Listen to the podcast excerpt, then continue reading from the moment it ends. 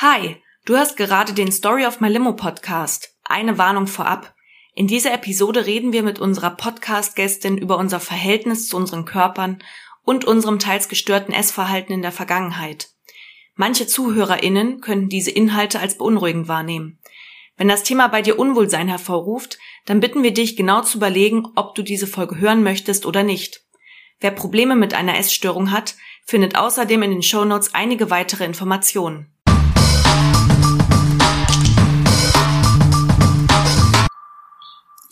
Ein herzliches Hallo in die Runde. Wir sind Charlotte und Kathi und wir sprechen hier in unserem zauberhaften Podcast mit großartigen Menschen, die aus den Zitronen, die uns das Leben von Zeit zu Zeit vor die Füße kullert, eine dicke, fette, süße Limo gemacht haben. Oder wenigstens eine heiße Zitrone. Diese Geschichten haben uns in Krisenzeiten geholfen und wir hoffen, dass ihr euch da draußen auch durch die Menschen und ihre Geschichten, die sich hier erzählen, in irgendeiner tollen Form unterstützt oder gar inspiriert fühlt. Heute sprechen wir mit unserer Freundin Johanna. Hallo Johanna. Hallo. Hallo Charlotte auch. Hallöchen. Sorry. Sorry. Ich habe hier mein Mikro gerade einmal umgedreht. Ja. Das war falsch Okay. rum. Besser. Ja. Das war falsch. Upsi. Okay. Ähm, gut, also alle Mikrofone sind soweit gerichtet, hoffen wir. Mhm. Sehr schön. Johanna ist heute bei uns, weil wir mit ihr über das Thema Essen sprechen wollen, beziehungsweise Ernährung, beziehungsweise, um genauer zu sein, ähm, ein problematisches Verhalten zu diesen Themen. Und ähm, ich spoiler jetzt hoffentlich nicht, also beziehungsweise ja, vielleicht doch. Also wir werden das auch so ähnlich handhaben in dieser Folge wie in unserer Väterfolge, da wir alle drei dazu was zu erzählen haben, was zu sagen haben und uns äh, Gedanken gemacht haben. So. Ja. Hallo Johanna nochmal. Hallo, Genau. ihr zwei. Ja, freut mich sehr, hier zu sein. Und ich bin sehr gespannt auf das Gespräch. Ja, wir auch. Wir haben ja ein bisschen umstrukturiert in unserer Limo. Und zwar ähm, haben wir ja die Alltagszitrone als Anfangsrubrik integriert. Ich liebe die halt auch immer noch, aber die hat doch immer ganz schön viel Raum genommen. Genau. Ähm, die Konsequenz daraus ist, Charlotte und ich nehmen uns einfach jetzt eine ganze Folge für unsere Alltagszitrone Ich finde das und- toll. und für unsere Egozentrik und wir müssen Ja. uns ja auch irgendwie mit ihr ausleben können. Deswegen haben wir uns diesen Raum genommen und ähm, geben unseren Gästen allein jetzt die Bühne. Einmal kurz etwas zu ihren alltäglichen Fails der letzten Woche zu erzählen. Johanna, was war bei dir los? Kannst du, kannst du was beitragen? Ähm, ja, ich versuche das auch ein bisschen kurz zu fassen, damit wir dann noch genug äh, Zeit für, den, für das Thema haben. Ähm, genau, aber ich habe auf dem Hinweg so ein bisschen überlegt, was mir dieses Wochenende so an Zitronen vor die Füße gekullert wurde. Und es waren tatsächlich ein paar äh, und es gab auch eine ganze Menge Limo. Ähm, zitronig war eher, dass ich zwei beziehungsweise drei Erfahrungen gemacht habe mit homophoben Menschen, ähm, die sehr unangenehm waren. Und zwar war ich das eine Mal mit meiner Freundin in Neukölln unterwegs ähm, und da liefen zwei Frauen mittleren Alters an uns vorbei.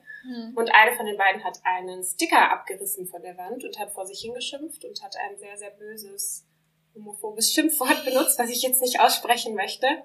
Ähm, und ich habe mir dann schon gedacht, okay, mal schauen, was auf diesem Sticker drauf stand. Habe den Mhm. aufgehoben und es war ein äh, Sticker mit einem Einhorn, auf dem stand Gay and Happy. Also es war offensichtlich sehr unzufrieden mit diesem Sticker. Hat Und nicht so happy. Ja. Genau. Und äh, genau, da war ich ziemlich erschüttert, konnte da auch gar nicht so richtig drauf reagieren. Ähm, und habe den dann einfach wütend wieder zurückgeklebt. Ja, aber Und wütend hinterhergeschaut. Ja. Ja. äh, genau, ich hoffe, das nächste Mal bin ich besser auf so eine Situation vorbereitet. Ähm, und das andere Mal war eine Situation in der U-Bahn, wo jemand auch beleidigt wurde. Ähm, umso schöner bzw. wichtiger fand ich, dass diesen Samstag der Christopher Street Day stattgefunden hat in Berlin, ähm, wo ich Yay. auch war Yay. mit vielen Freunden und Freundinnen. Ähm, und es hat einfach wahnsinnig gut getan, gerade nach diesen beiden Situationen, dass man viele, viele Menschen um sich hatte, die ähm, einfach nett waren und sich gegenseitig unterstützt haben und wo jeder irgendwie das anhatte und das gemacht hat, was er gut fand oder sie gut fand. Mhm. Ähm, und alle fanden es toll. Ja, es war Voll toll. schön, Wir haben da schön. zusammen getanzt. Ich habe da auch mit Johanna Ja. getanzt. Kathi war auch mit. Sehr gut. Ich hoffe mit Abstand. Ja, Mhm. natürlich. Abstand und Masken Und FFP2-Masken, was bei 28 Grad echt Oh Gott, das krass. war sehr warm. Das war echt warm, ja, tatsächlich. Ja. Äh, nee, es war, äh, also ja, ich finde das immer sehr interessant, weil in solchen Situationen weiß ich auch per se nie, was ich machen soll. Also Mhm. vielleicht gibt's mal irgendwann so, weiß nicht, vielleicht kann man sich mal so einen kleinen Koffer, wenn man solche Situationen er erlebt, irgendwie basteln, was man da irgendwie sagen kann. Aber ja, das sind richtig blöde Alltagszitronen, die sind auch Ja. gar nicht spaßig. Nein, ich meine, Wir wollen hier nur Lustiges hören, Johanna. keine ernsten gesellschaftlichen wichtigen Themen. Hallo. Ja, ähm, das tut mir sehr leid, dass du das äh, erleben musstest mit deiner Freundin. Na, und vor allem in Berlin, oder? Wo ja alle das eigentlich immer so feiern. In Berlin kann jeder sein, wie er will. Und jeder kann, äh, ja, weiß ich nicht. Genau, da gibt's keine Homophobie und keinen Rassismus, aber well, anscheinend doch. Und dann noch, noch so in your face, also nicht mal so subtil, sondern, ja, okay. Aber der Sticker hängt wieder. Äh, ich glaube ja. Dank Johanna. Danke, Johanna. Vielen Dank. Gut, dann werde ich jetzt mal äh, super ähm, abrupt Eine zu unserem- Überleitung machen. Eine Schweineüberleitung, ja, das ist Heringedeck. Ja. Ja, eine Schweine, sogar die sind noch besser mit ihren Schweineüberleitungen, als einfach zu sagen, ich würde dann jetzt zum Thema Zum kommen. Thema kommen. Ich mach mal die Anmod. So, geht's. Ähm, wir wollen heute über unser Verhältnis ähm, zum Essen sprechen. Mm, Und inwiefern das mal gut und mal schlecht war. Ähm, Johanna, wie würdest du denn deine Geschichte mit, mit dem Essen beschreiben? Kannst du uns das ein bisschen skizzieren? Skizzieren. Ja. Ähm, ja, ich glaube, dass es für mich insgesamt so drei Phasen hatte. Die erste Phase war so in der, in der frühen Jugendzeit, äh, wo es irgendwie damit losging, dass ich nicht so richtig glücklich war mit meinem eigenen Körper und da angefangen habe, so ein paar Sachen einfach nicht so gut zu finden, unzufrieden zu sein. Das hatte noch gar nicht so viel mit dem Gewicht zu tun, sondern einfach eher so eine Unzufriedenheit mit dem eigenen Aussehen. Mhm. Ähm, die zweite Phase war dann, dass ich äh, mein Selbstbewusstsein und das, wie ich mich mit meinem Körper fühle, angefangen habe, von anderen ganz stark abhängig zu machen. Mhm. Ähm, also, dass ich dann äh, mich irgendwie nicht mehr selber beruhigen konnte und selber gut finden konnte, sondern dass ich da äh, mich super abhängig gemacht habe, einfach von den Kommentaren und von der Meinung anderer Menschen. Und die dritte Phase war dann die, die eigentliche Phase, die das Ganze problematisch gemacht hat, ähm, in der ich erst an Gewicht zugenommen habe ähm, und dann damit eben Schwierigkeiten hatte, weil ich das, äh, dadurch, dass eben vorher mir so viel an Selbstbewusstsein und gesunden ähm, Selbstbild verloren gegangen war, konnte ich damit nicht gut umgehen und habe das dann ganz, ganz ungünstig äh, kompensiert und bin da eben in, ja, in ein sehr ungesundes Essverhalten geraten. Mit Anfang 20 war das dann. Mhm. Was heißt denn ungesundes Essverhalten? Ähm, also es hat erstmal relativ harmlos angefangen. Ich glaube, das ist in vielen Fällen so, dass man dann irgendwie anfängt, okay, ich habe irgendwie, ich finde, ich wiege zu viel ähm, und fängt dann an, sein eigenes Essverhalten zu kontrollieren. Bei mir ging das los damit, dass ich irgendwie Weight Watchers mir angeguckt habe. Ähm, da ist ja irgendwie das System, dass man bestimmten Lebensmitteln Punkte zuordnet und man darf am Tag nur eine bestimmte Anzahl von Punkten zu sich nehmen. Ähm, und das war so der Startpunkt für mich, dass ich immer angefangen habe, nicht mehr nur nach Lust und Laune zu essen, sondern bewusst zu kontrollieren, wie viel äh, Essen ich zu mir nehme. Und das hat sich dann so weit gesteigert, dass ich nicht mehr nur irgendwie grob nach Punkten äh, gezählt habe, sondern dass ich dann jede einzelne Kalorie abgezählt habe. Ähm, genau. Und was dann dazu geführt hat, dass ich natürlich auch stark an Gewicht verloren habe und da eben auch in einen sehr ungesunden Bereich geraten bin. Das würde ich so als ungesund bezeichnen bei mir. Würdest du denn sagen, dass du in den Jahren zuvor, also wenn du sagst, das war mit Anfang 20, dann war ja diese Unzufriedenheit, war ja dann so Teenageralter, als du so angefangen hast zu sagen, irgendwas gefällt mir hier einfach nicht, was auch Ja. immer. Ähm, würdest du sagen, dass du da aber noch ein gesundes Verhältnis hattest? Also, dass du irgendwie gut einschätzen konntest, oh, jetzt bin ich satt oder mh, ähm, jetzt habe ich hier gerade einfach weiß ich nicht, manchmal hat man dann ja schon, also ich weiß das von mir aus meiner Jugendzeit, da habe ich auf jeden Fall auch schon mit diesem Frustessen angefangen und so, Mhm. dass ich quasi unkontrolliert angefangen habe zu essen aus verschiedenen Gründen. Ähm, wie war denn das bei dir? Ähm, ich glaube, bei mir war es auch so, wie es bei vielen Teenager, äh, vor allem Mädchen ist, dass man bis zu einem bestimmten Punkt noch ein sehr ähm, sehr aktiven Stoffwechsel hat. Das heißt, bis zu einem Alter, bis ich 17 war oder so, konnte ich essen, was ich wollte. Und ich habe auch einfach gegessen, was ich wollte und mir da gar keine Gedanken drum gemacht und ich habe äh, nicht zugenommen. Mhm. Und die Unzufriedenheit hat sich in dem, in dem Moment eher auf andere Sachen bezogen. Zum Beispiel eben darauf, dass ich ähm, irgendwie mit 17 mich noch nicht fraulich genug fand, weil ich mhm. einfach, ich war sehr lange sehr, sehr dünn und blass und äh, ja, damit war ich dann eher unzufrieden. Mhm. Ja. Kannst du noch dich daran erinnern, von welchen Faktoren du eventuell beeinflusst wurdest, dass dieses Unwohlgefühl eventuell noch gesteigert hat? Also gab es irgendwie Freundinnen oder Freunde, die schon dann eben fraulich waren oder schon Kurven hatten oder eben sehr schlank waren ab irgendeinem Zeitalter oder war das eher so ein mediales Ding? Hast du da, denk, weiß ich nicht, Gedanken im Kopf? Ähm, ja, ich glaube, das war tatsächlich eine Mischung. Einmal ähm, war das das direkte Umfeld, vor allem bei uns in der Klasse äh, ja, Mitschüler, die sich über die Figur von ihren Mitschülerinnen unterhalten haben und böse Kommentare gemacht haben. Richtig, also ich glaube, das sind die, ähm, das war so die direkteste Konfrontation mit so Kommentaren ähm, oder Meinungen dazu wo sich auch wirklich die Hand nicht äh, vor den Mund gehalten wurde und da irgendwelche richtig abfälligen Sachen gesagt wurden. Ich weiß nicht, ob es euch auch so ging in der Schulzeit. Ja, auf jeden Fall. Nee, ich hatte ja. Glück. Also zumindest, also es waren subtilere Sachen, aber nicht, dass man, sag ich mal, Listen aushängen hatte von mhm. Hot or Not und dann wurden da die Mädchen irgendwie ja. ähm, zur Schau gestellt. Doch, ich glaube, sowas gab es bei uns auch. Ja, und wir haben ja auch ähm, eine gewisse Schulzeit zusammen verbracht, weil du damals auf meine Schule gewechselt bist. Mhm. Und wir haben uns auch dadurch kennengelernt. Also wir kennen uns seit der Schulzeit und wir haben ja eine Clique auch geteilt. Ähm, genau, und da gab es schon auf jeden Fall Situationen, wo ganz deutlich wurde, dass man, dass wir quasi bewertet wurden, so. Und auf eine sehr, sehr oberflächliche Art und Weise. Ja. Was ja. ich da auch spannend fand, ich glaube, dass direkt zu mir ähm, mir was ins Gesicht gesagt wurde oder jemandem was ins Gesicht gesagt wurde, das kam gar nicht so wahnsinnig oft vor. Aber was oft passiert ist, ist, dass man jemanden gehört hat, der über jemand anderen geredet hatte. Ja.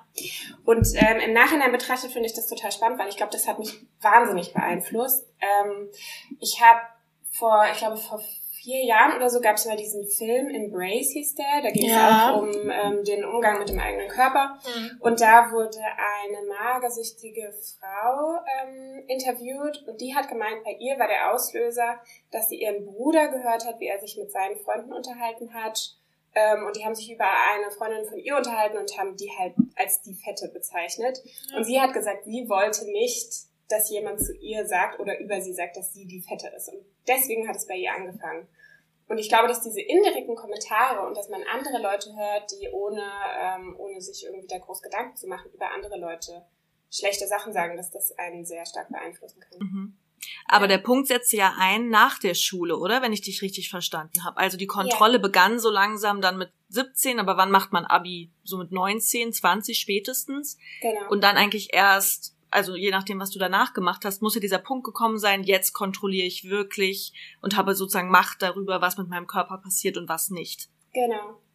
Ähm, ja, genau. Ich glaube, das war alles, äh, das hat, war so ein bisschen das Vorspiel von dem Ganzen, was in der Schule passiert ist, dass ich da eine, eine ungesunde Vorstellung hatte äh, und auch ein ungesundes ähm, Idealbild von dem, wie man auszusehen hat, damit eben niemand was Negatives über einen sagt. Und dann ist nach der Schule ähm, eben passiert, was glaube ich vielen passiert, nämlich dass man plötzlich aufhört zu wachsen. Und ähm, dann ging es mir auch irgendwie nicht so gut, weil ich ein Praktikum gemacht habe, wo ich plötzlich sehr alleine war und nicht mehr in diesem Umfeld mit vielen Freundinnen. Ähm, und ich habe angefangen, relativ viel zu essen. Mein Körper hat es nicht mehr so gut weggesteckt äh, und dann habe ich einfach zugenommen. Und in dem Moment bin ich super unglücklich geworden. Weil und du ich, wolltest nicht die Dicke genannt Genau, ich wollte mhm. nicht die sein, über die dann gesagt wird, das ja. ist die Dicke, die hätte irgendwie, ja. Thema Fettshaming. Genau. Krass. Mhm. Ähm, Kathi, bei dir war es ja umgekehrt, ähm, dass der Zeitpunkt, Also, dass es eher nicht um Kontrolle des Essens ging, sondern um Kontrollverlust übers Essen in deiner Teenagerzeit. Was ist da genau passiert? Also, ich finde es jetzt auch, ja, also genau, weil das, ähm, weil ich das eigentlich jetzt gerade so super spannend finde, dass wir hier so zusammen sitzen, weil wir, weil wir da auch zusammen tatsächlich sehr, sehr eng miteinander verbandelt waren in dieser, also sind wir ja immer noch, aber das hat sich irgendwie auf eine Art krass überschnitten. Weil ich glaube, so in der Phase haben Johanna und ich uns halt auch immer getroffen, so zum, ähm, zum Film gucken und so weiter und so fort. Und ich hatte zuvor, das habe ich auch schon mal in einer Folge erzählt, ähm, mit der Folge mit Max, wo es um Bodyshaming geht. Ähm, ich habe halt davor aus verschiedenen Gründen, das wäre jetzt zu groß, das aufzumachen, ich war halt viel allein, weil meine Mutter alleine war und viel arbeiten musste, habe ich halt aus Einsamkeit, glaube ich, so meine Einsamkeitsgefühle weggegessen, schon seit, ich glaube, seit der Grundschule. Was natürlich dann hieß, dass ich auch seit der Grundschule damit konfrontiert war, dass ich so, wie ich bin, nicht gut bin. Also so von meiner Familie, vom Umfeld, ähm, also ich wurde schon in der Grundschule auf meinen Körper angesprochen, so, dass der halt zu dick ist. Ähm, was, das war halt für mich ja schon immer so ein bisschen Thema und hat auch immer so dazu geführt, dass ich schon irgendwie immer wieder so Diäten gemacht habe und dann mal was abgenommen habe, aber dann halt wieder was zugenommen habe, weil halt meine Emotionen habe ich darüber ja auch geregelt, dass, ähm, dass ich gegessen habe, so. Und ähm, genau, ich war es halt auch leid. Ich war halt die, die wirklich die Dicke genannt wurde, so in der Clique. Das ist halt einfach so. Und ähm, in der Zeit hatte ich das dann aber auch. Ich war auch unglücklich. Ähm, ich musste nochmal ein Schuljahr wiederholen und ähm, genau. Und dann war das so in der Zeit, wo wir uns zum Beispiel ja auch irgendwie getroffen hatten zum Film gucken oder so. Dann haben wir halt auch immer irgendeinen Quatsch gegessen so. Und irgendwann, ich glaube, das war dann auch da habe ich dann halt auch eine Diät angefangen und das zu, zu kontrollieren. Und irgendwann ist das aber umgesprungen, weil ich hatte halt diese Fressanfälle, die habe ich schon lange gehabt. Und die habe ich dann aber irgendwann, weil ich halt dachte so, okay, das kann jetzt irgendwie nicht mehr so sein. Und dann habe ich halt angefangen, mir ja auch einen Finger an den Hals zu stecken. Und das ist halt, ja, das war halt so eine, ja, weiß ich nicht, so eine, ähm, wie sagt man denn, hm, wenn zwei das, wenn eins das andere nährt, wie nennt man das nochmal? Ähm, ich bin wirklich schlecht. Und Bio. Nee, nee, nee, ist nicht mal so die, die biologische, eine Symbiose eingegangen, genau. Also, das ist dann quasi mein Verhalten zum Essen und die Borderline-Störung, was ich ja erst Jahre später wusste, weil ich immer so mit, mit meinen Gefühlswelten nicht klargekommen bin. Das habe ich halt auch übers Essen gelernt. Das ist eine Symbiose eingegangen, so dass ich dann halt quasi gelernt habe, meine Emotionen so ähm, ja, darüber zu, zu, zu kontrollieren oder mit denen umzugehen, ähm, indem ich halt einfach gegessen und dann gebrochen habe so und ähm, vorher aber auch tagelang kontrolliert habe. Also ich weiß noch, ich habe manchmal so Zeiten gehabt, da habe ich drei Korni-Riegel gegessen. Ähm, Über den ganzen Tag verteilt. Genau, die, die für 70, äh, mit 70 Kalorien, also das, das wusste ich dann halt auch alles so im Kopf, das, ne, das hat man, ich weiß nicht, wie es aber das hatte ich dann auch alles im Kopf. Und das heißt, ich hatte ähm, dreimal sieben bis 210 Kalorien am Tag. Das hältst du halt so vier Tage durch und dann ist dein Körper so, hallo, excuse me, brauche irgendwas. Und dann, ähm, genau, habe ich das Essen so. Und das war dann, führte dazu, dass wir eigentlich beide relativ zeitgleich, also das ist parallel so gelaufen, ähm, wenn ich mich richtig erinnere, abgenommen haben. So. Bei dir hat es dazu geführt, dass wir uns Sorgen gemacht haben in der, in der Freundesgruppe, in der Freundinnengruppe. Bei mir hat es dazu mhm. geführt, dass wir alle gratuliert haben. so, das ist halt so ein bisschen, ähm, also außer die, die es wussten so. Also ich hatte ja Freundinnen, also zum Beispiel, wir haben uns darüber dann auch relativ früh angefangen auszutauschen. Mhm. Oder? Ich, also ich ja. habe noch so eine Erinnerung, dass du ähm, mir relativ früh gesagt hast, oder uns das mitgeteilt hast, dass du da irgendwie Schwierigkeiten hast oder große mhm. Probleme. Und ähm, ich zu dem Zeitpunkt das noch total für mich behalten habe. Mhm. Also das ist, das war so spät. Ja. Und, und viel schon drüber geredet wurde, aber ich habe das super lange abgestritten. Genau, ja. ja.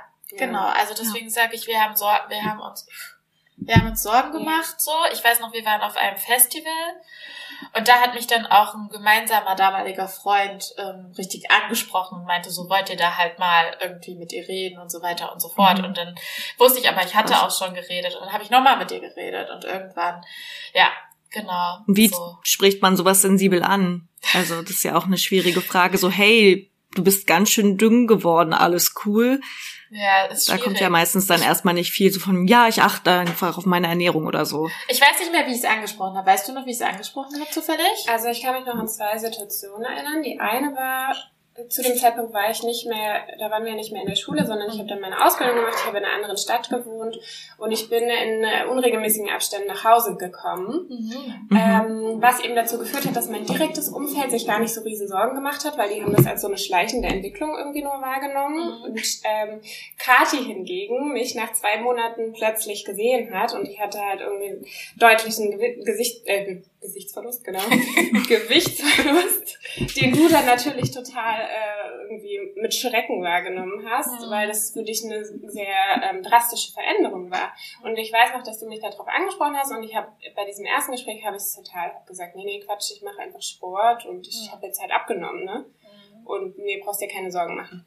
Und ich glaube, dass ich dich da bei diesem ersten Gespräch noch ganz gut eingelullert hatte, Mhm. dass du dich damit dann auch zufrieden gegeben hast, weil oder? Ja, ja, also ähm, ich glaube halt, weil man ja auch das erstmal dann, also erstens kann man ja dem anderen nicht irgendwie, will man dem anderen ja nicht irgendwie äh, der anderen ein Problem einreden, beziehungsweise ist man ja dann auch beruhigt und ähm, das erfordert ja auch super viel Sensibilität. So.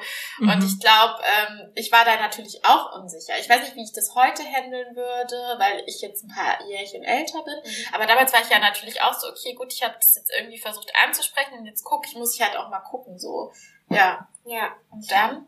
genau. Und ähm, mir ging es zu dem Zeitpunkt ja auch so, dass ich das nicht als Problem gesehen habe. Ja, also ich habe nicht in Wirklichkeit gedacht, ich, ich weiß, ich habe ein Problem und ich erzähle dir jetzt aber irgendwas ähm, vom Pferd, sondern es war so, dass ich mir das eingeredet habe und ich habe dir das genauso eingeredet und uns Mhm. beide glaubhaft überzeugt, glaube ich. Ja. Und dann eben eine Zeit lang später, das war, ähm, das war eben diese für mich die extremste Phase, in der ich ähm, dann angefangen habe, so eine App zu benutzen, die ich äh, jeden, jeden, der mit dem Gedanken spielt, eine App zu benutzen, mit der man Kalorien zählen kann, würde ich dringend davon abraten, weil es auf jeden Fall dieses dieses kontrollierende Verhalten, was man vielleicht zu dem Zeitpunkt schon hat, ähm, krass verstärkt. Äh, genau, und habe dann angefangen, alles, was ich gegessen habe, in diese App einzutippen. Von, also klar, irgendwie größere Sachen, so ein Muffin oder ein Brötchen, aber irgendwann, ich weiß noch, dass ich irgendwann angefangen habe, meine Salatblätter abzuwiegen und dann Salatblätter mit irgendwie drei Kalorien in diese App einzutragen, um Okay. zu gucken, wie viel ich davon essen kann am Tag. Mhm. Und dann ähm, hat irgendwann diese App eine Warnmeldung angezeigt, was ich immer noch so absurd finde, die mir gesagt hat, hey, du hast irgendwie, du bist in einem ungesunden Gewichtsbereich, hör mal auf, äh, Krass. abzunehmen. Die App, da hat irgendjemand hat einen schlauen Gedanken gehabt, hat gesagt, okay Leute, wir können das nicht verantworten, wenn jemand da irgendwie äh, so krass Das missbraucht. damit. Ja. genau, das Ja. missbraucht und, und dann kam so ein kleiner Warnhinweis und der hat mich kurz so ein bisschen irritiert und dann dachte ich so, ja nee, ich weiß, ich weiß das schon besser, ich kenne ja meinen Körper, ich mach, ich mach das so, wie ich möchte und habe dann einfach weitergemacht. Und dann kam dieses Festival Mhm. und das war für mich auch diese, diese einfach richtig krasse Erfahrung, weil ich bin zu dem Festival gegangen und ich war richtig, ich weiß noch, ich bin dahin und ich war so krass happy, weil ich hatte irgendwie noch so und so viel abgenommen vorher und jetzt war der Zeitpunkt gekommen, wo ich das allen Leuten aus der Schulzeit damals zeigen konnte, wie toll, wie sportlich und dünn ich bin. Mhm. Und dieser Effekt, dass mir alle dazu gratulieren, wie toll ich aussehe, der ist halt überhaupt nicht eingetreten. Es haben alle ganz komisch reagiert. Niemand hat irgendwas Mhm. zu mir gesagt. Es haben mich alle irgendwie so ein bisschen ähm, mit Samthandschuhen angefasst, würde ich mal sagen. Außer Kati, die eben zu mir kam, weil es die einzige war, die sich getraut hat und eben nochmal gesagt hat, du, also irgendwie glaube ich, das ist, das ist nicht so gesund, wie es dir gerade geht. Ähm, und das hat mich dann zusammen damit, dass eben keiner was Positives gesagt hat, hat es mich dann doch ein bisschen erschüttert, aber ich habe mir dann trotzdem noch geschafft einzureden, dass alles in Ordnung ist. Mhm. Bin dann nach Hause gefahren und dann hat meine Mama zu mir gesagt, du, Johanna, hat dir eigentlich keiner gesagt, dass du zu dünn bist. Und das war, also ich weiß gar nicht, wie ich das beschreiben soll, weil ich bin noch, ich bin noch vor den Spiegel gelaufen, habe geguckt, ähm, weil ich dachte, ich hätte zugenommen auf dem Festival. So Festivals sind ja immer so ein bisschen Situation des Kontrollverlusts. Man isst irgendwie Mhm. zwei Dosen, Dosen Ravioli Ja. und haut Ja. sich irgendwie super viel Alkohol rein. Und ich bin Ja. nach Hause und habe gedacht, ich hätte zugenommen. Bin dann auf die Waage gestiegen, habe gemerkt, nee, ich habe nochmal abgenommen. Das ist ja großartig, war richtig glücklich. Und dann sagte meine Mama sowas zu mir, was mich total aus den Socken gehauen hat. Und dann bin ich vor den Spiegel gegangen, zweites Mal, zwei Minuten später. Und dann habe ich völlig andere Wahrnehmung gehabt von mir selber. Mhm. Dann habe ich Kathi angerufen und habe Kathi vollgeheult und habe gesagt, Kathi, ich glaube, ich glaube, es, mir geht's nicht gut. Mhm. Und das war so der Moment, in dem ich da, da so ein bisschen aufgewacht bin, wofür ich im Nachhinein wahnsinnig dankbar bin, weil ich glaube, sonst hätte das richtig böse geendet. Ja. Krass, wenn du das nochmal so erzählst, krieg ich voll Gänsehaut, das war komisch. Ähm, ja, und dann, also, wie, wie ging das dann weiter für dich? Hast du dann Hilfe beansprucht? Tatsächlich gar nicht. Was ich, also, ich glaube, da bin ich auch wirklich äh, ein kleiner Glückspilz, dass es mir so ging, dass es mir so schnell wieder besser ging, weil ich hatte diesen, diesen furchtbaren Moment, das war auch ein also, keine Ahnung, es war halt so ein kleiner Zusammenbruch, hab dich angerufen, hab dich vollgeheult, irgendwie zwei Stunden. Und dann relativ schnell, ich glaube noch am gleichen Tag oder am nächsten Tag, habe ich gedacht, okay, okay, das heißt, ich, ich will jetzt irgendwie zunehmen, weil ich will, dass ich wieder in einen gesunden Bereich reinkomme. Und dann ist plötzlich dieser Zwang, mein Essen zu kontrollieren, mein Essverhalten zu kontrollieren und so wenig essen zu müssen die ganze Zeit, einfach von mir abgefallen. Ich war wahnsinnig erleichtert und bin super schnell ähm, habe ich angefangen, wieder mehr zu essen und mich gut damit zu fühlen. Mhm. Und ich glaube, das ist die absolute Ausnahme, weil ich, ich, also soweit ich das irgendwie von anderen gehört habe, es ist extrem schwer, aus sowas sich rauszubewegen, mhm. wenn man einmal in sowas drin gesteckt hat. Ja. Wie war das bei dir? Du hast ja auch, also es ist ja nicht äh, so, dass wir nicht auch schon über solche Themen gesprochen haben. Magst du einmal von deinen Erfahrungen erzählen? Ja, ich muss gerade mal überlegen, wo ich da beginne zu erzählen. Ähm, wir hatten ja letztens eine Folge über äh, meine Tagebücher. Und mit Blick in diese habe ich dann auch erschrocken festgestellt, dass spätestens so, ich muss so 13 gewesen sein, das Thema äh, wiederkehrend auf jeden Fall als Motiv dort verarbeitet wurde. Also wo ich dann auch angefangen habe, irgendwie aufzuschreiben, was ich den Tag über gegessen habe, äh, Kalorien habe ich nicht gezählt, aber auf jeden Fall das festgehalten, mich auch immer sehr stark dafür gepeinigt, wenn es meiner Meinung nach zu viel war. Ähm, und ich finde es krass, im Gespräch letztens mit meinen Eltern haben die mir zum Beispiel auch erzählt, ich war als Kind eine totale Wasserratte. Ich war, wollte immer ins Schwimmbad, ich wollte immer schwimmen gehen. Und ich weiß, dass irgendwann dieser Moment vorbei war und ich mit meinem Vater einen neuen Badeanzug einkaufen ging, weil mir mein Alter nicht mehr passte und ich dann so angefangen habe zu weinen, weil ich mich dick gefühlt habe. Und wie gesagt, da war ich Ende zwölf, Anfang dreizehn. Ähm, und ich kann das nur noch auf so ein paar Sachen zurückführen. Also ich bin relativ groß, ich bin jetzt irgendwie 1,77 und das zeichnete sich auch schon in der Schulzeit ab, dass ich auf jeden Fall eine große Frau werde.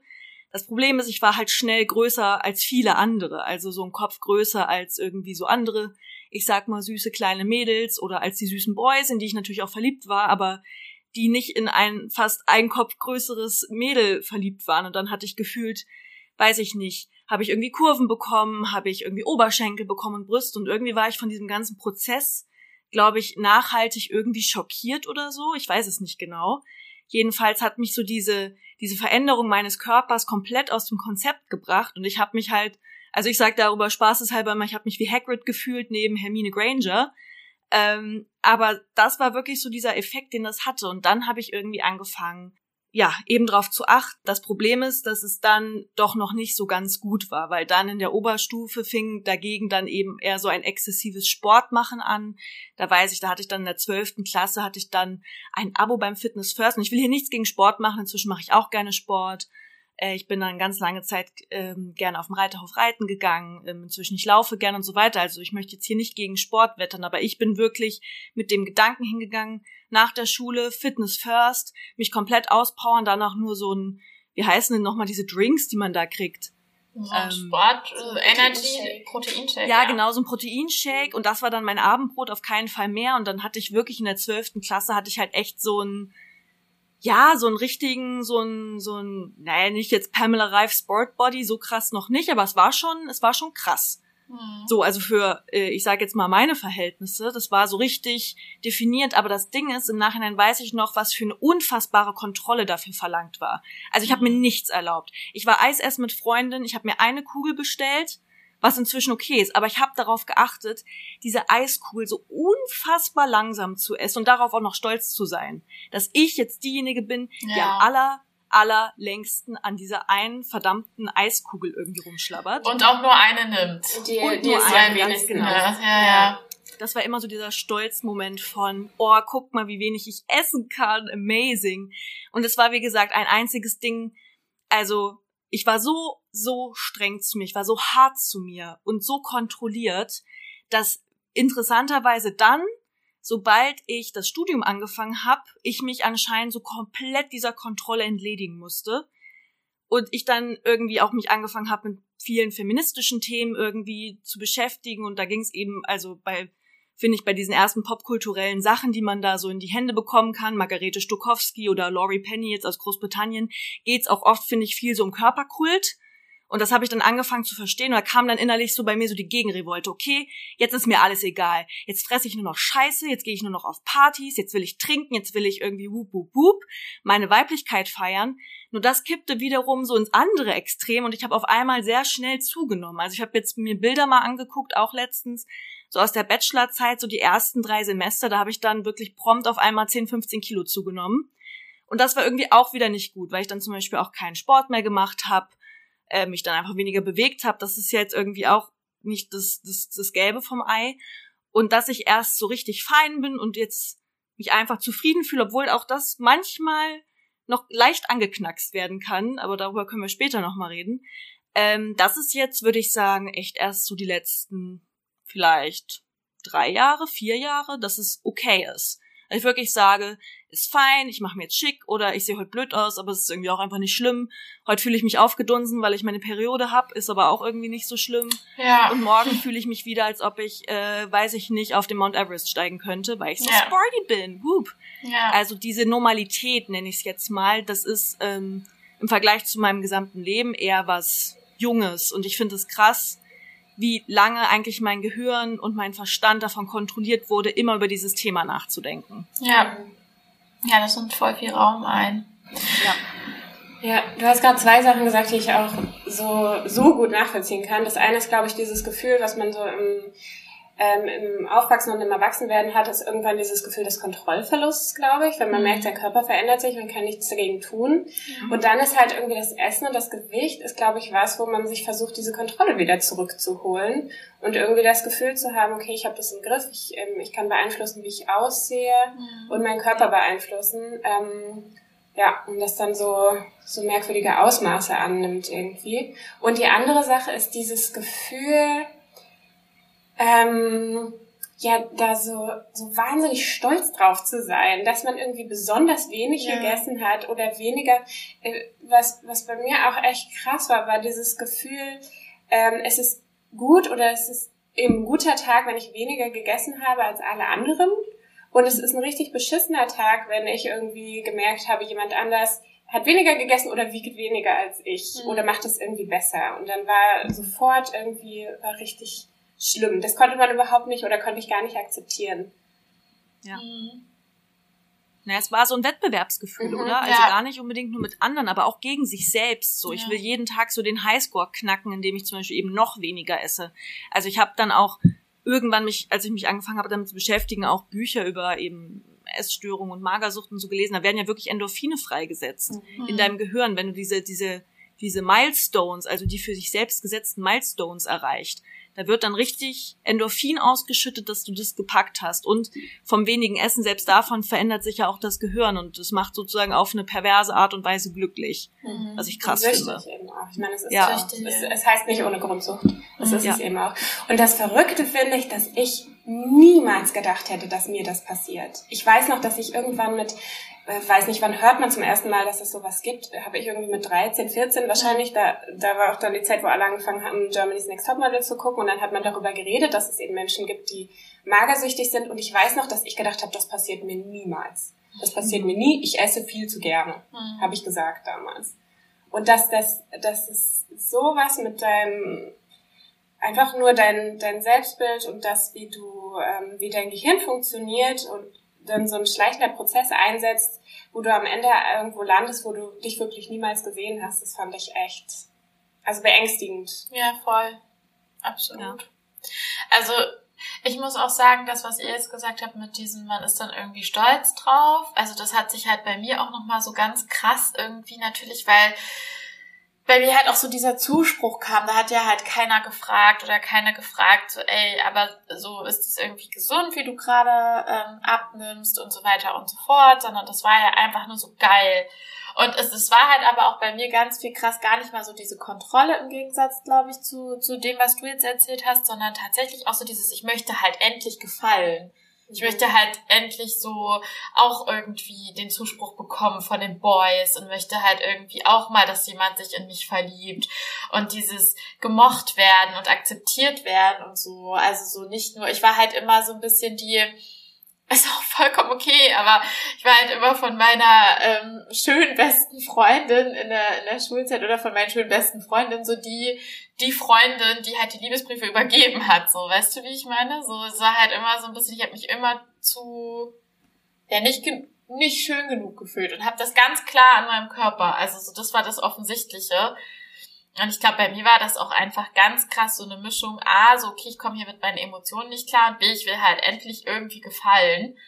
Ähm, und dann fängt man an, sich selbst so krass, also so krass zu bestrafen halt auch, weil man ja auch immer noch so denkt, das ist halt meine Schuld. Also so diese Gedanken, dass ich jetzt so aussehe, wie ich aussehe, das ist halt alles meine Schuld so, was es halt einfach nicht ist. Also es gab halt wenig Aufklärung in der Schule, was ist gesunde Ernährung oder falsche Aufklärung auch, so wenn ich so zurückblicke.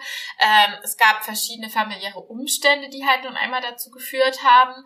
Ähm, und es ist halt auch einfach ein Stück weit tatsächlich auch Veranlagung, also halt einfach auch Körperbau, so oder? Körperbau, genau, also so, so so es kommt da kommt halt so so viel zusammen, aber man hat sich selbst, ich weiß nicht, wie es bei euch war, aber ich habe mir einfach so wahnsinnig selbst die Schuld gegeben dafür, dass ich aussehe und halt auch noch selbst gedanklich so fertig gemacht. Ich habe mich selbst dann halt auch noch mehr bestraft, so so ich bin halt irgendwie ja. faul und ich bin krieg es nicht hin und alle sind irgendwie voll diszipliniert und ich bin das halt nicht und ja, also das ist schon einfach echt ähm, eine schreckliche, also eine, eine wirklich beschissene Zeit so. Ja. ja. Und vor allem in so einer ganz sensiblen Zeit. Also bei uns allen war das jetzt ja irgendwo so in dieser ganzen pubertären Phase. Und ich finde es auch krass. Ähm, ich glaube, dass es da auch schon geschlechterspezifisch Unterschiede gibt. Also ich glaube, Jungs und junge Männer werden auch immer mehr darauf trainiert, weil der Markt sie auch entdeckt hat als als lukrativ. So an, auch an Männerkörpern können wir verdienen, aber ich glaube, besonders Frauen wird sehr, sehr stark antrainiert. Du bist eigentlich nichts wert, solange du nicht gut aussiehst. Alles andere kannst du danach sein, klug oder interessiert oder also diese doofen Adjektive, aber erstmal musst du gut aussehen. Und sobald du nicht so einem gewissen Stereotyp entsprichst, also ich meine, ich hatte auch Freundinnen in der Schulzeit, die hat, deren Hobby war es irgendwie, damals gab es noch keine Smartphones, aber dann am Computer ist man äh, Facebook-Profile durchgegangen und die hat dann gesagt, oh, die ist wunderschön, die ist wunderschön, die ist nicht so schön, die ist nicht so schön. Und ich saß daneben und bei denen, wo sie drauf geklickt hat und gesagt hat, die sind nicht so schön, da habe ich mich eher optisch einordnen können und dachte die ganze Zeit, okay, findest du mich jetzt auch hässlich? Aber ich war so eingeschüchtert von dieser Situation, weil sie also diese eine damalige Freundin so sehr klassisch diesem Prototyp des äh, eher kleineren, sehr schlanken äh, Mädchen slash junge Frau entsprach, dass ich dem nichts entgegenzusetzen hatte. Und äh, dann wirst du eben noch mit den verschiedenen Bildern durch. Und zum Beispiel bei mir, meine Eltern haben mir nie ein schlechtes Gefühl gegeben. Die haben mir nie gesagt, dass ich irgendwie zu dick bin. Die haben mich eigentlich immer aufgebaut. Die haben mir Jeremy's Next Topmodel verboten, weil sie das sexistisch und scheiße fanden. Ich durfte keine Barbies haben. Und trotzdem, obwohl meine Familie alles getan hat, um mich abzuschirmen von dieser Scheiße, es ist reingesickert und hat irgendwie was mit mir, was mit mir gemacht. Und ja, wie gesagt, irgendwann bin ich dann nicht mehr gerne schwimmen gegangen, weil da ist man ja dann wirklich entblößt. Allein das, äh, Schwimmunterricht siebte Klasse, okay, wo ungefähr alle äh, vor Schamesröte kaum, also zumindest viele schaffen, den Blick irgendwie zu heben. so kann man das nicht zu einem anderen Alter machen. Entweder wenn die Kinder noch sehr jung sind oder schon wieder ein bisschen gefestigter, wenn sie älter sind. Ich weiß es nicht genau. Aber es war alles irgendwie sehr, sehr, sehr, sehr schrecklich. Ich hatte eigentlich auch echt voll nette Freunde. Also die haben auch eigentlich nie so eine Atmosphäre des, du musst gut aussehen, um halt bei uns akzeptiert zu sein. Und trotzdem war da immer sowas hinten im Hinterkopf von, du musst vor allem jetzt erstmal es irgendwie schaffen, gut auszusehen, weil sonst wird das mit deinem Leben nichts. Ja. Ja. Mhm. Also, ähm, Ich hatte auch mal eine Person in meinem näheren Familie oder in weit nicht näher weiteren familiären Umfeld, die gesagt hat ähm, zu mir, dass ich beruflich, wenn ich so bleibe, wie ich jetzt aus, also wenn ich jetzt so, äh, wenn ich so bleibe, wie ich aussah, es beruflich schwer haben werde, weil schlankere Menschen und schöne Menschen haben es halt leichter. So, ich weiß halt noch, dass dieser Satz so übelst krass gesessen hat und ich muss, und das Ding ist, dass diese Person ja auch wahrscheinlich noch recht hat, weil es gibt ja tatsächlich auch ähm, Studien, die sagen so, okay, ähm, dicke Menschen haben es schwerer, so ja. in der Gesellschaft, ja, ja. Ja. Aber gut. Ja, wie, wie, was, was hat denn euch geholfen, tatsächlich jetzt zu sagen, ähm, ich bin so an den meisten Tagen fein mit, mit mir und meinem Körper? Das wollte ich gerade dich fragen. ähm, Johanna, willst du zuerst ja. antworten? Ähm, ja, ich glaube, das eine hat gar nichts mit dem Essen zu tun, sondern es hat was damit zu tun, dass man sich mit sich selber, mit seinem Körper auseinandersetzt und sich gut fühlt, auch wenn man nicht einer bestimmten Norm entspricht, die, ähm, die man irgendwann mal gelernt hat, dass das eben die Norm ist und das Ideal ähm, sondern eben auch akzeptiert, dass es ganz viele verschiedene Arten von Schönheit und schönen Menschen gibt und schönen Körpern. Und irgendwann mal sagt, okay, ich muss jetzt nicht so und so viel wiegen, ich muss nicht die Körbchengröße haben, ich muss nicht, meine Nase ist vielleicht nicht zu groß, sondern die ist einfach total in Ordnung so. Und ähm, sich erstmal damit auseinandersetzen, dass das alles so in Ordnung ist, wie man ist. Mhm. ähm, und sich anfängt ähm, einfach schön zu finden. Das ist das eine, glaube ich, womit ich mich lange, lange, lange Zeit auseinandergesetzt habe äh, und da jetzt auch immer noch nicht am Ende dieser Reise bin, glaube ich. Es gibt immer noch Tage, wo ich aufwache in den Spiegel gucke und denke so, oh, ich will mhm. zu Hause bleiben. Mhm. Aber ähm, an den meisten Tagen geht es mir total gut damit. Und ähm, das andere ist, glaube ich, was was, glaube ich, das größte Problem war während dieser Zeit, war, dass ich mich durch diese Kontrolle und dass ich mich auf Zahlen und äh, Geräte verlassen habe, das hat dazu geführt, dass ich mich total von meinem eigenen ähm, natürlichen Hunger und ähm, und Sättigungsgefühl mhm. entfernt haben. Ja, ich auch. Ja. Da hat man sich einfach, man hat sich auf was anderes verlassen, man hat es ja. ignoriert, wie man sich fühlt, weil, keine Ahnung, man hatte dann Hunger und dann hat aber irgendwas gesagt, ja, nee, du hast heute aber schon genug gegessen und dann hat man gelernt, okay, mein Körper weiß das anscheinend nicht so richtig, mein Körper will einfach zu viel oder so, keine Ahnung, mhm. ähm, und hat das so weit von sich weggeschoben, dass man das irgendwann gar nicht mehr so richtig gespürt hat. Und ich glaube, wieder zu lernen, einfach auf den Körper zu hören. Mein Körper sagt mir, wann er Hunger hat, mein Körper sagt mir auch, wann er satt ist. Ähm, der sagt mir, wann er mal Schokolade braucht zwischendurch mhm. und ähm, sagt mir aber auch, wenn er keinen Bock mehr hat. Das wieder zu lernen, das war, glaube ich, so die zweite, zweite wichtige Säule, die ähm, da irgendwie zu beigetragen hat, dass es mir jetzt inzwischen sehr gut damit geht. Und wie hast du das gelernt? mit dem ja, ja dass du wieder gelernt hast, auch deinen Körper zu hast du dir einfach viel Zeit genommen, hast du irgendwie viel Zeit genommen, das zu, zu auch auf dich zu hören und dann halt, wenn du was gegessen hast, zu gucken, ja. will ich jetzt noch was oder ja, ja okay. Also ich glaube, das hat wirklich was damit zu tun, ähm, sich diese Momente zu nehmen, sei es beim Essen oder einfach irgendwann am Tag und kurz in sich reinzuhören und zu überlegen, wie geht's mhm. mir eigentlich gerade? Mhm. Und ähm, ja, zum Beispiel, wenn ich, äh, keine Ahnung, wenn ich abends ähm, oder irgendwann zwischendurch denke, ich habe jetzt Lust, was Süßes zu essen, dann überlege ich einen kurzen Moment, okay, liegt das jetzt gerade vielleicht daran, dass ich müde bin oder dass ich gestresst bin oder dass es mir nicht gut geht? Ja. Weil das würde wiederum dazu führen, dass ich dann esse, obwohl ich gar keinen Hunger, keinen Hunger oder eigentlich gar keinen Appetit habe und mich dann im Endeffekt ähm, nicht gut damit fühle, weil ich habe eigentlich nichts gegen die eigentliche Ursache getan. Ja. So, dann ja. kurz zu überlegen, okay, bin ich jetzt vielleicht eigentlich müde? Vielleicht sollte ich dann äh, kurz ins Bett ein Nickerchen machen. Ja. ja. Guter und Punkt. dann bin ich wieder wach und dann geht's mir gut. Oder im gleichen Moment, wenn ich dann überlege und denke, ja, nee, ich habe jetzt einfach Lust auf was Süßes, mhm. dann esse ich was Süßes und dann fühle ich mich aber auch danach nicht schlecht. Ja. Weil ich glaube, dass das große Problem ist, dass man sich immer zwischen diesen Extremen bewegt hat. Also ja, entweder es ging einem extrem gut oder wenn man nur ein Stück zu viel Schokolade gegessen hat, dann ging es einem super schlecht, dann war irgendwie alles egal, so ging es mir zumindest. Ähm, und dann habe ich mir noch irgendwie drei, keine Ahnung, Packungen äh, Snickers reingefahren. So nach dem so. Motto, jetzt ist halt auch egal, jetzt weil ich habe schon egal. dieses eine Stück gegessen. Ja. ja. Genau, so dass ja. man immer zwischen den absoluten Extremen ja. ähm, hin und her gependelt hat. Und das hat einfach eine Zeit gedauert, bis ich da einigermaßen wieder in so Gleichgewicht reingeschwungen bin, wo irgendwie in Ordnung ist, auch wenn man mal ein bisschen zu viel gegessen hat.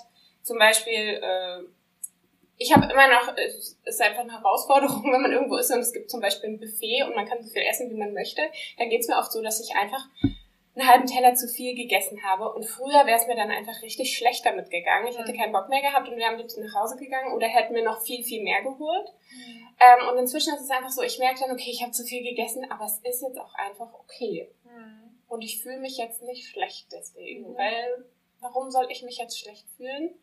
Ich brauche jetzt halt einfach nur eine halbe Stunde.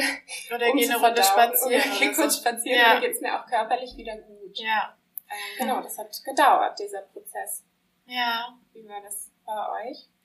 Ähm, also besonders ich, wenn es um meine Gedanken um Körper geht, das ist auch für mich auch heute noch ähm, öfter mal eine Herausforderung tatsächlich so. Ähm, aber tatsächlich hat mir da meine Therapeutin wirklich, das klingt total banal, aber das hilft mir absolut. Deswegen möchte ich es teilen. Ich habe tatsächlich immer mal so den Gedanken, ich finde es auch völlig okay, also was ich sagen wollte, als mit diesem Schönfühlen und so, finde ich manchmal auch, ich finde es, wie du ja auch gesagt hast, manchmal ist es auch einfach okay, wenn man sich nicht hart auf sein Aussehen abfeiert, ne? Es ist halt einfach auch mal in Ordnung, ne? Ich fand zum Beispiel diesen Film, den du genannt hattest, auch meistens gut, aber es hat mich zu sehr in dieses, okay, du musst aber auch alles jetzt, du mhm. musst alles lieben an dir, egal wie du auch, nee, muss man halt auch nicht so. Ich glaube, der Umgang damit ist halt einfach sehr, ja. sehr wichtig. Mhm. Und da halt eine Balance zu finden. Und ähm, genau, ich habe halt einfach immer so ein bisschen, ich finde halt meine Oberschenkel, so die stören mich einfach schon immer so. Und ähm, das Ding ist, dass ich dann halt auch mal meine Therapeutin gefragt habe, was mache ich, aber was soll ich denn machen? Das sind immer schlimme Gedanken so, dass ich dann halt immer mich deswegen so abwerte, wegen dieser Oberschenkel, die sind blöd einfach so. Und ähm, dann hat sie gemeint, naja, sie gehen ja irgendwie laufen, ne? Also sie gehen ja, sie gehen doch laufen. Und ich so, ja, ich gehe laufen. Und was ist, wenn sie dann, wenn sie laufen gehen, einfach mal ihren Beinen dafür danken, dass sie überhaupt laufen gehen können, dass sie sie gerade tragen und dass sie jetzt irgendwie durch den Wald flitzen können mit denen. Und auch wenn mhm. sie dicke Oberschenkel haben, sie das machen, so. Vielleicht verändert das ja ihr Bild. Und es hat echt richtig krass geholfen, weil ich meine Beine total wertschätze. Ja. Das klingt so blöd, aber es ist wirklich so. Also es ist so ein mhm. bisschen halt echt gedauert. Ich habe auch wieder gesagt, oh, was sie wieder labert. Also manchmal hat man so Momente, wo man wieder so, ja, ja, wo man so denkt, oh ja, es ist wieder so eine ESO-Kacke oder was sie da, nein, es ist so wirklich nicht so. Das ist natürlich, wenn du dich auf das Positive ähm, konzentrierst, dann bewirkt das natürlich auch was Positives in deinem Mindset und in deiner Einstellung zu dir selbst. So ist ja irgendwie normal. Und tatsächlich ist es so, seitdem ich äh, das jetzt, ich mache das wirklich jedes Mal, wenn ich laufen gehe, denke ich so, ach wie schön, meine Beine und wie sie mich den Berg hochtragen und ach wie schön. Und ich habe seitdem ja. sich wirklich, also es ist jetzt nicht so, dass ich denke, oh, das ist überhaupt keine Problemzone mehr, so zeige ich irgendwie, bin ich komplett selbstbewusst, aber ich habe eine ganz andere Wertschätzung gegenüber meinem Oberschenkel und auch meinem Körper allgemein, was der so macht, mhm. weil das ist halt, ich finde, das ist schon cool. Das ist so eine Kleinigkeit, so. Das ist so, ja. so, aber wenn man das wirklich denkt, dann macht es schon was mit einem. Ja. Ich glaube, das ist da auch die andere Sache gewesen, die ich aus diesem Film mitgenommen habe, den ich auch nicht ohne, äh, ohne weiteres in den Himmel loben kann. Mhm. Da gibt es schon auch ein paar Sachen, die, also nicht, fand ich nicht so gelungen. Mhm. Aber da gab es auch diese Stelle, wo sie gesagt hat, mein Körper, äh, my body is a vehicle. Ich weiß gar nicht, wie man es auf Deutsch am besten sagen würde. Aber mhm. mein Körper ist einfach der, der, in dem wohne ich und der trägt mich und ja. der, mit dem kann ich gehen und Fahrrad fahren und rennen und ganz viele tolle Sachen machen. Also natürlich, wenn man jetzt irgendwie keine körperliche Einschränkungen ja. hat. Ähm, genau, und sich darauf zu fokussieren, das hat mir auch wahnsinnig geholfen, weil ich, also ich finde, man kommt auch langsam, vielleicht ist es auch so eine Sache, die mit dem Alter so ein bisschen zu tun hat, man kommt so langsam, oder ich komme langsam an den Punkt, wo mal auch meine Knie wehtun und ich denke so, oha, okay. Und dann bin ich einfach super dankbar an den Tagen, wo es dem Körper einfach gut geht, ja. er sich gut fühlt und ähm, ich keine Schmerzen habe und ähm, alles gut funktioniert und dann fängt man, würde ich gar nicht erst anfangen, mich mit so Sachen aufzuhalten, wie keine Ahnung, hier habe ich ein kleines Speckröllchen ja. oder so, das ist so egal irgendwie, ja. weil, weil es einfach alles so gut und gesund ist. Ja. Ähm, und da den Fokus ja. ein bisschen zu verschieben, glaube ich, ist auch super wichtig. Mhm. Ja. Ähm, Und du, Charlotte? ich antworte jetzt genau Ja. auch einfach nochmal auf die Frage. Ja. Äh, ich möchte jetzt nichts wiederholen. Alles, was ihr gesagt habt, kenne ich mehr oder weniger auch. Ebenso diese Dankbarkeit. Ich hatte vor allem nach dem Abi erstmal eine Operation, konnte auch de facto einfach zwei Monate nicht laufen. Das heißt, da wurde mir auch nochmal richtig vor Augen geführt, was es halt auch einfach wirklich heißt, wenn die Beine, die ich die ganze Zeit zu fett finde, jetzt ich halt nicht mal mehr benutzen kann. Ja. Ähm, naja, so viel zu, äh, zu dem Thema. Ähm, ich glaube, was mir sehr geholfen hat, war dann wirklich dieser Punkt, dann eben in der, ich weiß nicht mehr, 12. oder 13. Klasse, wo ich dann diesen vermeintlichen Traumbuddy hatte für mich, aber auch nicht besonders viel glücklicher war als vorher, Ja. sondern er war dann da Wichtiger und dann war es so, genau, so, okay, ich habe da jetzt so viel Arbeit und so viel Gehirnschmalz reingesteckt und äh, dann Ja. eben in der Zeit, wo ich irgendwie drei Stunden im Fitnessstudio geschwitzt habe, irgendwie nicht mal irgendwie was gelesen oder so. Ist ja auch immer so die Sache, ne? Eine Frage von Prio setzen. Nichts gegen Sport, aber wenn es halt so ein bisschen zur, zur Sucht wird, ist es halt auch wieder nicht gut. Oder wenn es nur diesem einzigen Zweck dient, dass man halt irgendwie gut aussehen will. Ähm, und der Punkt war dann irgendwie sehr erschütternd für mich, weil ich so dachte, okay, alles, was ich mir dauernd in meinem Tagebuch hingeschrieben habe mit mein Ziel fürs neue Jahr, gut aussehen, umwerfend aussehen. So doof gesagt, so stereotyp sah ich dann umwerfend aus und es hat mir auch überhaupt nichts gebracht. Ja. gar nichts. Also das war irgendwie, glaube ich, sehr mindblowing. Ähm, und mir, aber das ist auch ein bisschen immer meine Art, wie ich so insgesamt versuche, Probleme zu bewältigen. Ich habe dann einfach angefangen, viel darüber zu lesen. Und da war dann wirklich, ich glaube, das habe ich dir dann auch gegeben, ähm, Kati, Ja. das ist auch ganz gut. Äh, Fleischmarkt, also das Buch heißt Fleischmarkt von Laurie Penny. Ja. Und das fand ich Große Empfehlung. Weil es genauso diese Schönheitsindustrie nochmal in so einen globalen Kontext irgendwie gesteckt hat und eigentlich gezeigt hat, wie viel die Schönheitsindustrie an unserem Hass gegen unsere eigenen Körper auch mitverdient. Das kann man jetzt an manchen Stellen, das ist jetzt eher so popwissenschaftlich, sage ich mal, aber es war komplett egal. Die hat harte Messages irgendwie verpackt in ihrem Buch und es war genau das, was ich gebraucht hat. Einfach jemand zu sagen, so, hey, du kannst auch einfach Nein sagen zu dieser ganzen Scheiße und da nicht mitmachen. Und das habe ich irgendwie gebraucht und das hat mir extrem geholfen, das dann irgendwie zu verstehen, dass äh, genau an mir wird verdient, sogar mit meinen Fingernägeln, dass ich die lackiere, wird an mir verdient. Nicht, dass ich was gegen Lackieren habe, aber alles aus aus meinem ganzen Körper soll dauernd Kapital gemacht werden und es ist so anstrengend und das zu verstehen hat mir irgendwie sehr sehr geholfen, sondern es auch manchmal einfach so hinzunehmen, dass es dass sich der Körper auch verändert im Lauf des Lebens. Natürlich sehe ich jetzt gerade nicht mehr aus wie zwölf, ist aber auch gut so. Es wäre auch ein bisschen merkwürdig. Ja. So. Ja, also ich fand das jetzt auch gerade nochmal richtig wichtig, diesen Punkt, den du gesagt hast, dass mir das, dass das am Ende gar nichts gebracht hat, weil ich weiß nicht, wie es. Ich hatte auch die Hoffnung, dass mein Leben sich so krass verändern wird und es wird so cool, wenn ich dann irgendwie so dünn bin. Und dann hatte ich irgendwie 30 Kilo weniger und war irgendwie unglücklicher denn je. Also unglücklichste Zeit somit meiner meiner Anfang 20er tatsächlich. Unfassbar. nichts und trotzdem nichts gebracht. So. Ja, also es Ja. war so, okay, wow, das ist ja für was das alles? Ich bin traurig. so, also hat sich gar nicht gelohnt. Der ganze Scheiß. Nee, ich wollte nur dazu hinfü also hinzufügen, dass wir jetzt hier nur zu dritt sitzen. Ich hatte dieses Gespräch so oder so ähnlich schon mit, also vor allem, nee, eigentlich nur weiblichen Freundinnen. Mit so unfassbar vielen, die mir von ihren Ja, mehr oder weniger schlimmen Leidensgeschichten erzählt haben, von genau eben auch selber Krieg gegen sich geführt. Und es, äh, es zog sich wirklich doch durch viele Biografien und das finde ich sehr, sehr krass. Oder Freunde, die erzählen, dass sie gemobbt wurden, irgendwie als Pummelchen in der Schulzeit und daraufhin dann irgendwie krass abgenommen haben. Obwohl auch ein Kumpel hat mir das mal erzählt, der hatte irgendwie ein altes Klassentreffen und er meinte, das Einzige, auf was er angesprochen wurde, war, oh krass, du bist ja gar nicht mehr so dick. Das war halt so, okay. Interessiert dich noch irgendwas anderes an mir, außer dass ich jetzt nicht mehr dick bin? Äh, ja, ist echt spannend, weil ich habe auch das Gefühl, ich habe mehr Freundinnen, ähm, die da irgendwie mal Probleme mit hatten, mehr oder weniger stark, als ich Freundinnen habe, denen es da gut ging. Und da denke ich mir doch auch so, können wir einfach mal aufhören mit der Scheiße? weil irgendwie habe ich das Gefühl, es geht drei Leuten irgendwie gut und 97 äh, Leuten geht's blöd. oder Ja, nicht voll. gut. Ja. habe ich auch den Eindruck, ja. Und ich glaube schon auch, dass da die, zum Beispiel, was du gerade gesagt hast, die Kosmetik- und Schönheitsindustrie hat einen riesen Einfluss auf uns, weil du brauchst ja nur einmal durch ein, durch ein DM laufen und da findest du Sachen für, du musst reine Haut haben, du darfst keine Zellulite haben, du darfst keine Hornhaut haben, du musst irgendwie, dann gibt es irgendwelche Sachen, wo man sich irgendwas abkleben kann, damit man, keine Ahnung, in seine Hose reinpasst.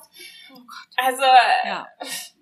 Es ist ja. ja, es geht weniger darum, dass man sich gut und gesund fühlt mit seinem eigenen Körper, als dass man irgendwie eine Fassade ist, die man sich irgendwie anmalt und nach außen präsentiert. Gefühlt. Ja. Ja, das Ding ist da bei mir, und vielleicht ist das auch nochmal eine, eine, eine neue Folge wert, beziehungsweise finde ich das auch so spannend, weil tatsächlich gehe ich ja auch in DM und weiß das und finde es halt trotzdem unfassbar schön, wenn ich eine coole Farbe entdecke. Die also Nagellack beispielsweise oder, oder ähm, Eyeliner oder so. Da mag es halt einfach für mich, ich weiß nicht, ob man das immer so hinkriegt. Ich meine, ich sage mir jetzt mit meinem feministischen Gedanken, wenn ich mich schminke, mache ich das für mich, weil ich mich da wohler fühle und was zum Ausdruck bringe und mein Outfit und all das ein Gesamtkunstwerk ist. Oder, da waren wir wieder bei der Egozentrik. Ihr wisst schon, wie ich es meine, oder?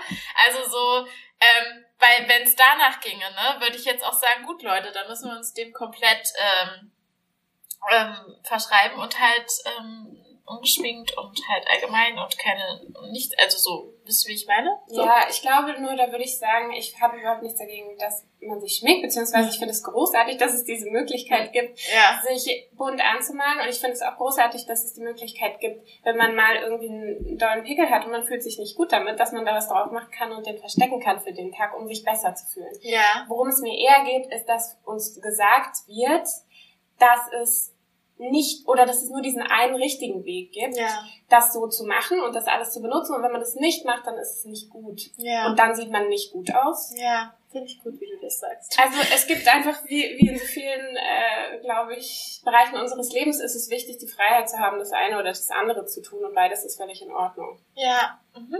Ja. Oder eben auch im Graubereich zu arbeiten, oder? Ja, ich meine, genau. was ich jetzt auch nicht gern hätte, wäre, wenn alle Leute also so null darauf achten, sich mal die Haare zu kämmen oder sonst was und stinken und ich dann mit denen irgendwie den Bus teilen muss. Das muss ja irgendwie auch nicht sein. Also alle können ja trotzdem irgendwie schauen, dass man keinen Schrecken bekommt, wenn man ihnen auf der Straße begegnet. Ja. Was jetzt nicht heißen muss, dass ich jetzt alle Menschen irgendwie zukleistern müssen mit Make-up, weil sie sonst sich ihrer ähm, Umwelt nicht zumuten können. Aber ich finde auf der anderen Seite so ein bisschen, ich nenne es jetzt mal gepflegt, ist ja jetzt noch mal ein anderes Thema als genau ich führe Krieg gegen meinen Körper, weil der ansonsten einfach überhaupt nicht okay ist ja. und ich mich super ugly und fett und was weiß ich fühle. Ich glaube, es ist wie immer so ein ja. bisschen, kann man sich ja auch so im Graubereich dazwischen bewegen und weiß ich nicht, nächsten Freitag bin ich auf eine Hochzeit eingeladen und ich habe gerade, warte, ich kann es demonstrieren, ich habe mein Gammel-Outfit an, das ist ein langes blaues Ding und eine lange Lulla-Hose Und das würde ich halt jetzt vielleicht nicht zur Hochzeit anziehen. So. Ja. Ich glaube, das ist auch okay. Ja. Und es ist aber gerade okay, dass ich es hier aufnehme, weil ihr seht mich eigentlich größtenteils nur und der Rest ist meine Stimme und deswegen ist es fein. Ja. Ja, cool. Ähm, haben wir noch eine, eine Limo, die wir da irgendwie aus diesen Situationen, obwohl ich wirklich eigentlich mir wünsche, dass unsere nach, jugendliche Nachgenerationen das nicht mehr so ähm, durchleben müssen.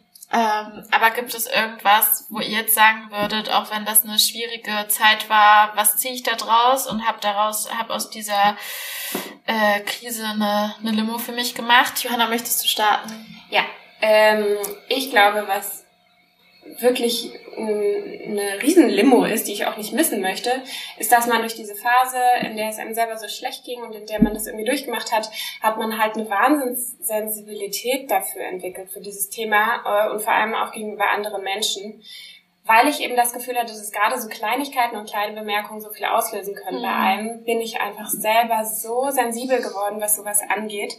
Ich würde, ah, das haben wir noch gar nicht, haben wir noch gar nicht gesagt, das fand ich auch noch so wichtig, dass ich zum Beispiel meiner Familie beigebracht habe, dass sie meine Essmengen nicht mehr kommentieren. Weil ja. es war immer so, man holt sich das zweite Stück Kuchen, weil man hat Bock auf Kuchen und dann kommt irgendwo ein Kommentar, oh ja, das schaut, keine Ahnung, dafür hast du jetzt auch noch Platz oder so. Ich glaube, ja. das ist in jeder Familie so, dass es diese Kommentare gibt.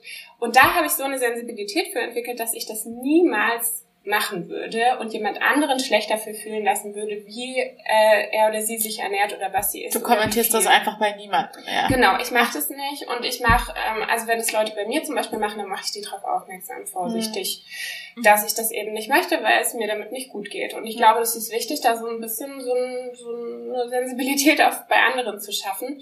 Ähm, genau, und was die Limo am Ende dabei ist, ist, dass zum Beispiel meine Freundin mir vor kurzem gesagt hat, dass ähm, es ihr inzwischen oder seit wir uns kennen und seit wir zusammen sind, dass es ihr sehr viel besser geht inzwischen mit diesem ganzen Thema, eben weil ich sie da unterstützen konnte mhm. und ihr das Gefühl gegeben habe, dass es in Ordnung ist, was sie macht und ähm, wie sie sich ernährt und dass sie sich nicht schlecht fühlen muss.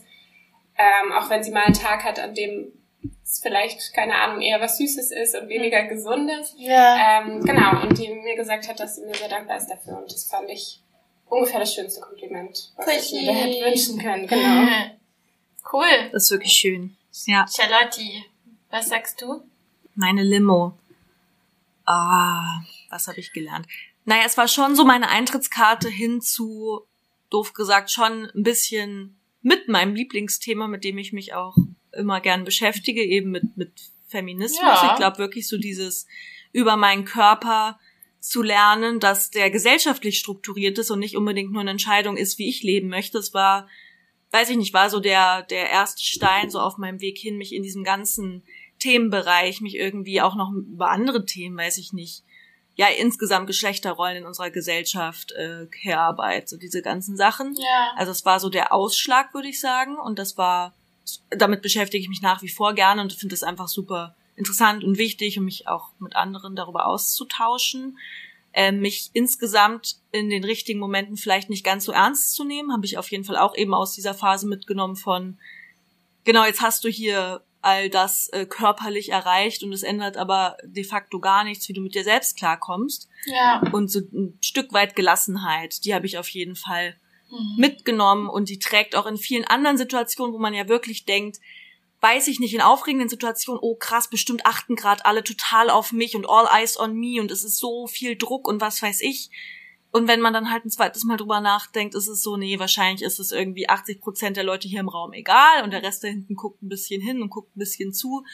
Und ich muss jetzt nicht die ganze Zeit so einen Performance-Druck irgendwie haben. Ja. Ich glaube, das habe ich auch sehr, sehr doll daraus mitgenommen. Cool. Ja, das ist meine Limo. Hm. Und Kati? Ähm, also vieles, was ihr jetzt genannt habt, da kann ich mich tatsächlich auch mit anschließen. Also Sensibilität und so ein bisschen, hey, ist eigentlich egal, was ich hier mache. ähm, aber was, glaube ich, für mich auch noch so ein Hauptpunkt ist, beziehungsweise nicht glaube ich, sondern das ist einfach so, ist die Erkenntnis, dass ähm, ich vor meinen Emotionen nicht wegrennen kann, die nicht wegessen kann, ähm, die nicht weghungern kann. Die sind da, beziehungsweise kann man machen. Es wird sich aber halt einfach, das Ende ist kein Happy End so. Ähm, das heißt, so dieses, ähm, ich muss meine Emotionen irgendwie zulassen, mit denen umgehen und das einfach auf mich wirken lassen, mir Zeit dafür nehmen. Das ist manchmal richtig krass und beängstigend, aber ich habe dadurch gelernt, dass die auch wieder weggehen und dass das nicht in Stein gemeißelt ist, wenn ich traurig bin oder wenn ich mich hoffnungslos fühle oder wie auch immer. Ähm, und das ist eigentlich auch richtig, also dass ich gelernt habe zu, zu sagen, nee, ich, ich, äh, ich bin jetzt traurig und ich gehe jetzt auch einfach mal durch eine traurige Phase, durch einen traurigen Nachmittag und das ist auch okay so. Und die Momente, die daraus irgendwie entstehen, ist irgendwie ein schönes Telefonat mit einer Freundin, so ein schöner Moment, wo man aufgeheitert wird oder wo man halt, wenn man ein bisschen geweint hat, dann auch merkt, dass ein Stein vom Herz fällt so. Also genau, das ist ja. so lasst eure Gefühle raus. Let it be. Ja, genau. Ja, das ist eigentlich schon so. Ich fand die Folge wahnsinnig schön. Ich finde, ihr solltet uns das auch schreiben. ja. Schreibt uns das, wie toll ihr uns findet. Danke. Dankeschön. Ähm, ihr findet uns auf Instagram und der Story, äh, ich kann es immer nicht. Äh. Doch. Instagram Story of my Limo Podcast. Ach ja, genau. Ja. Und unsere E-Mail-Adresse ist ist limo.story.podcast at gmail.com. Ja, genau. Findet ihr aber auch alles in den Show Notes, wenn ihr euch die Beschreibung von ähm, dem äh, von der Limo äh, durchlest. Das äh, könnt ihr da alles sehen. Damit äh, sage ich jetzt Tschüss, vielen Dank euch beiden. Ich finde es war schön mit war euch. Und jetzt Tschüss. Tschüssi, bis dann. Ciao.